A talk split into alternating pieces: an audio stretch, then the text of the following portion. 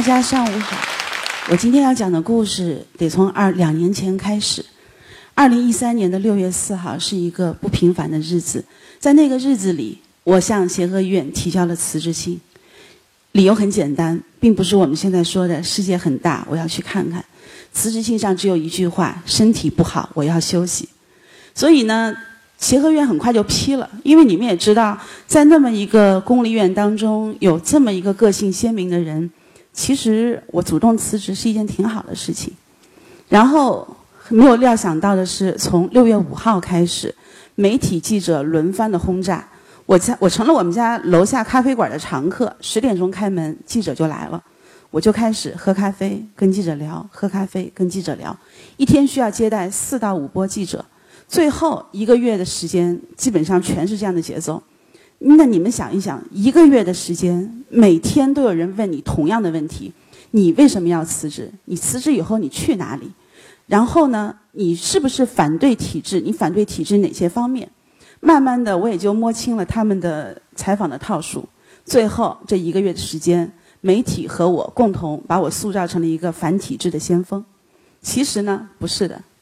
嗯，实话说，我并不是一个非常非常勇敢的人。但是我的确是一个有个性的人，所以在一个月以后，我就觉得我应该干什么呢？对吧？从协和院辞职了，然后很多很多的私医疗机构，包括一些医疗健康产业的大佬，甚至是医疗投资行业，纷纷给我规划了美丽的人生，给了我一份又一份的 offer，上面的 title 从主任到研究员到 CEO，当时我就在想，哇塞，CEO 啊！这是一个协和医院的医生永远不可能想到的一个 title。当然，今天我也是一个 CEO，但那个时候我就会想，首席执行官，我执行的是什么？哦，当当我想到这些的时候，我就开始蒙圈了。我就想，我真的有这么大的能力吗？于是呢，我们家是住在城里的，我经常会在国子监那条胡同里面来回溜达。有一天晚上，我就在想，我的专业是什么？我到底有什么吸引大家？其实我是危重症急救抢救这方面的临床资深的医生，我的专业是气管插管、床旁血滤、调呼吸机的参数、做肺复张，然后呢还有低温的脑保护，还有体外的循环，打冰生理盐水去测心排出量、测肺水，听不懂吧？对，听不懂就对了，因为这才是技术，这才是专业。但是如果我脱离了协和医院这么一个大型三甲医院，这些技术在这个市场上面能干什么？那我们也知道，现在私立医疗平台所谓的这些技术没有用。那我们再看看他们给我的那些职业规划，是我的职业规划吗？那比如说投资公司让我去当一个 CEO，我现在也跟很多的投资公司去接触，那个时候我觉得他们肯定看中的是我的光环。当那天晚上。当我明白我的技术脱离了这么一个大的平台以后，变得一文不值的时候，我还剩下什么？我当时剩下的是微博上面一百多万的粉丝。其实到现在为止，我都认为微博没有什么。那还剩下什么？还剩下急诊多年的阅历，包括跟人沟通的能力，还有还算不错的文笔，小清新。然后呢，就是我就想，就我现在手里的那些技能。我只能去当一个小报的记者，连财经的记者都当不上，因为没有那样的眼光，没有那样的知识背景，所以我就慌了。以前我觉得我是一个强势的人，建立在我的专业领域上面。每当幺二零忽闪而过，每当幺二零的大夫把一个垂危的病人推进抢救室的时候，每当他们看到我，他们就放心说：“哦，今天是于大夫值班，这个病人有救了。”那我所有的自信，我所有的那种强势，都来自于我的技术。当这些我意识到没有的时候，其实我什么都没有剩下。当意识到这一点，OK，那所有的 offer 我通通不能要。我必须得想清楚我能干什么，什么是真正属于我的。两年以后，当微博没有了，有可能哈。那比如说，再过四年五年，当我的急诊的技术真的是用不上的时候，荒废了的时候，我会不会被这个社会淘汰？当那一天晚上我在国子监的胡同里溜达的时候，我深深感受到了，也许我这样下去三年五年。我真的是只能去一个私立医疗机构当一个普通的医生，什么都不是。所以呢，我选择了逃避，但是对外宣称我去台湾开始我的留学之路，其实是逃避。因为当时所有的 offer 都雪片一样的飞过来，媒体记者还一个一个电话打给你。我去了台湾以后，我就觉得这个社会太好了，很悠闲，消费水平并不如我们想象的这么高，医生的收入绝对很高。然后呢，我就在我住的地方楼下有一个开牛肉面的一个馆子，非常好吃。我就问他说：“我说你们这个牛肉面好便宜啊，十八块钱里面十八块人民币，里面的牛肉好大块，就装萌。”然后那个店长呢是一个老爷爷，白发苍苍。他说：“你是大陆来的吧？”我说：“是的。”他说：“我也是，我的一家都是。我的父亲当年从大陆打仗过来，就一直在没有回去过。所以呢，我父亲留给我的就是这一个手艺。后来我就问他，我说：‘那你觉得在这么一个社会当中，你这一个手艺会被淘汰吗？’然后老爷爷看着我说：‘我也担心被淘汰，尤其是物价这么多年没有涨过，那我以后怎么办？’所以就是当我跟这些普通人去交流的时候，我就意识到。”危机感其实是存在于每个人心里的。那台湾三个月我也不能白费，所以我在台湾参观了他们的大小医院和私人诊所，我去真正了解到人文的医疗，医疗中的人文到底是什么。有一个老师跟我上课，第一句话让我感受特别深。他说：“人文就是一阵风，你看不到，但是你无时不刻能感受到。”这句话对我的影响一直到现在都非常的大。那我在台湾看到了医生跟病人怎么交流。看到了个体独立的医生怎么去自由职业，怎么去开诊所，怎么去为他的患者圈进行服务。我也看到了所谓的那种特别好的服务，其实并不是。就是我们现在能看到私立医疗机构很豪华，里面进去以后有沙发坐，有咖啡喝，有饮料喝，然后呢有一个非常漂亮的客服，能够时时刻刻的给你服务。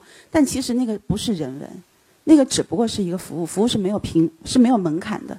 但我意识到这一点以后，我就在想，那我的医疗技术，我在急诊多年的医疗技术，其实是可以为很多的人服务的。于是我回来了。我回来以后呢，在十二月底的时候，我就想，我也要开一个个人诊所，很天真。后来呢，我就去去了解政策，发现不行。但这个不行的时候，我心里已经没有恐慌了。我觉得有什么不行的？只要我认定一条路，今年不行，明年是，明年不行，后年是，总有一天能成功嘛，对吧？但是，在这个过程当中，又有一种危机感来了。这种危机感就是很多人在看我的笑话。于，你二零一三年六月份辞职，你不是说你要开诊所吗？二零一四年春节到了，诊所在哪里？甚至还有人问我，开诊所这么难吗？我们隔壁的面馆都开了就黄了。所以我就在想，哎呀，怎么解释呢？真没法解释。我就说你开一个试试。当这句话说出来的时候，又有一个人说了，我开了呀。在我们底下的一个小村庄开了一个诊所，挺好的。我说你有牌照吗？他不吱声了。其实当时有一个人，当然也是一个学经济的人哈，他跟我说你也开一个没有牌照的黑诊所，等他们查到你的时候，自然会有人帮你解决你的执照问题。你就闹，你在微博上说你们不给我执照，所以我就开了。后来我想不能这么干，毕竟是女性对吧？女性不能说真是这么强势。我觉得这么强势的话。有可能你们今天根本看不到我，所以就是当我想明白这些以后，OK，找资本合作，然后慢慢的，二零一四年的四月份开始选择了一片地方，在亚运村，二零一四年的六月份签订了租赁合同，我就知道房价原来这么贵，整个成本原来这么高，二零一四年的七月份拿到了卫生局的设置许可证。这就意味着我的施工队可以进场了，我的平面设计可以实现了。我跟很多的人去交流，去交流这些安全通道，去交流这些医疗流程、医疗路径，去交流我作为一个患者，我进到这个诊所以后，我应该怎么样去走才是一个最顺心的一个途径。这些让我非常的兴奋，我觉得我的医疗理想快要实现了。但事实上并不是，很快很快就出现了各种各样的问题。因为我们知道，所有的建筑它是在奥运会以后重新定了一个消防标准，但我租的那个楼是二零零零年建成的，消防不合规，周边的商铺就卡着你，他们就把消防通道堵了，怎么办？我去跟他们谈，出来三个小伙子，健身房的，比我还胖，比我还壮，身上还有纹身，青龙白虎。我一看到他们，我就乐了，我说：“大哥，你们干嘛呀？” 然后他就说：“这个通道我们可以让。”但问题是，你妨碍了我们的女更衣室。当时我那个倔脾气我就上来了，我说：“其实你这个女更衣室堵了消防通道，我是不是要检举你？你就完蛋了？”但是后面人又拉住我，投资方又拉住我说：“小鱼，你脾气不能这么倔，你这么倔你完蛋了，不是他完蛋了。”哦，那好吧，重新开始再梳理。慢慢的呢，这些关系也疏通了，你们懂的哈，怎么疏通的？后来等到整个平面设计好了，我开始陆续招人了，开始陆续进仪器设备了。这个时候，二零一四年太倒霉了。嗯，你们去百度搜索一下余音，排名第四的是余音离婚。我就觉得网友特别神奇，他们都可以从各个角度去嗅到我的一举一动。我又不是明星，长得又不好看，你们那么关心我干什么呀？真是挺奇怪的。但问题就在于，在这么一个过程当中，我觉得也没有什么。因为我跟我的女儿说，有一天散步的时候，我跟她说：“啊，妈妈跟爸爸暂时分开了。”那时候我女儿八岁，她就反问我：“什么叫暂时？”噎得我一句话都说不出来。我说：“啊，离婚了。”嗨，你直说不就完了吗？所以那个时候我就觉得，其实没有什么，一切都没有什么。有这么可爱的女儿，她虽然说可能表面上是强悍的，但是呢，更加让我觉得，这么表面上强悍的一个小姑娘，我是需要把自己树立起来，我去保护她，我去告诉她，一个女生，一个女性，其实怎么着都可以为自己去活。然后到了二零一四年的十二月份，我们开始陆陆续续的进仪器设备，进 X 光需要接受环评的验收。我们找了很多很多的环评公司，找了 CDC，慢慢的这一关也过了。后来呢，我们自己还有一台超声仪器需要去验货。我说没关系，我有美国的超声资格证，我去验货。我去了，去的时候打开那个仪器，然后他说那个厂家就说我们这个超声仪器做小器官特别特别棒。我说好啊，我自己试一试啊，就拿出那个探头，然后自己在我甲状腺上看了一看，一看，哟，怎么会有沙粒样的钙化点呢？你们不学医，你们不知道，这也是专业技术，就是是一种癌症的前期的病变。当时就是卖超声仪器的那个小伙子，他就噎住了。他说：“哟，这怎么办呢？”然后我还安慰他，我说：“没关系啊，好几年了，姐都不怕，你怕什么呀？”然后就是，但是后来很快，我找了我的小师弟把手术做了，不管他是不是肿瘤，是不是癌症，不能让他出任何的意外。三天的时间，周一下午两点钟做的手术，周二早上。周三早上的九点，我已经在漫咖啡里跟我的朋友在聊工作的事情。下一个周一又回到工作岗位上，因为我觉得没有什么事情可以阻挡我的梦想实现。在这个过程当中，很多很多的朋友他们来找我，他们告诉我说：“哎，雨音，你现在跟以前不一样了，你越来越有一种吸引人的气息。”我说：“这个气息是什么？是越来越强势了吗？”他们说：“不是的，拖延感没有了，紧迫感越来越明显。”是的。我的思路非常快，我在我们诊所开会的时候，基本上每个人都跟不上，跟不上怎么办？派一个录音笔，派一个小秘书录下来，你慢慢的去想我讲的是什么，有什么东西是能够理解的。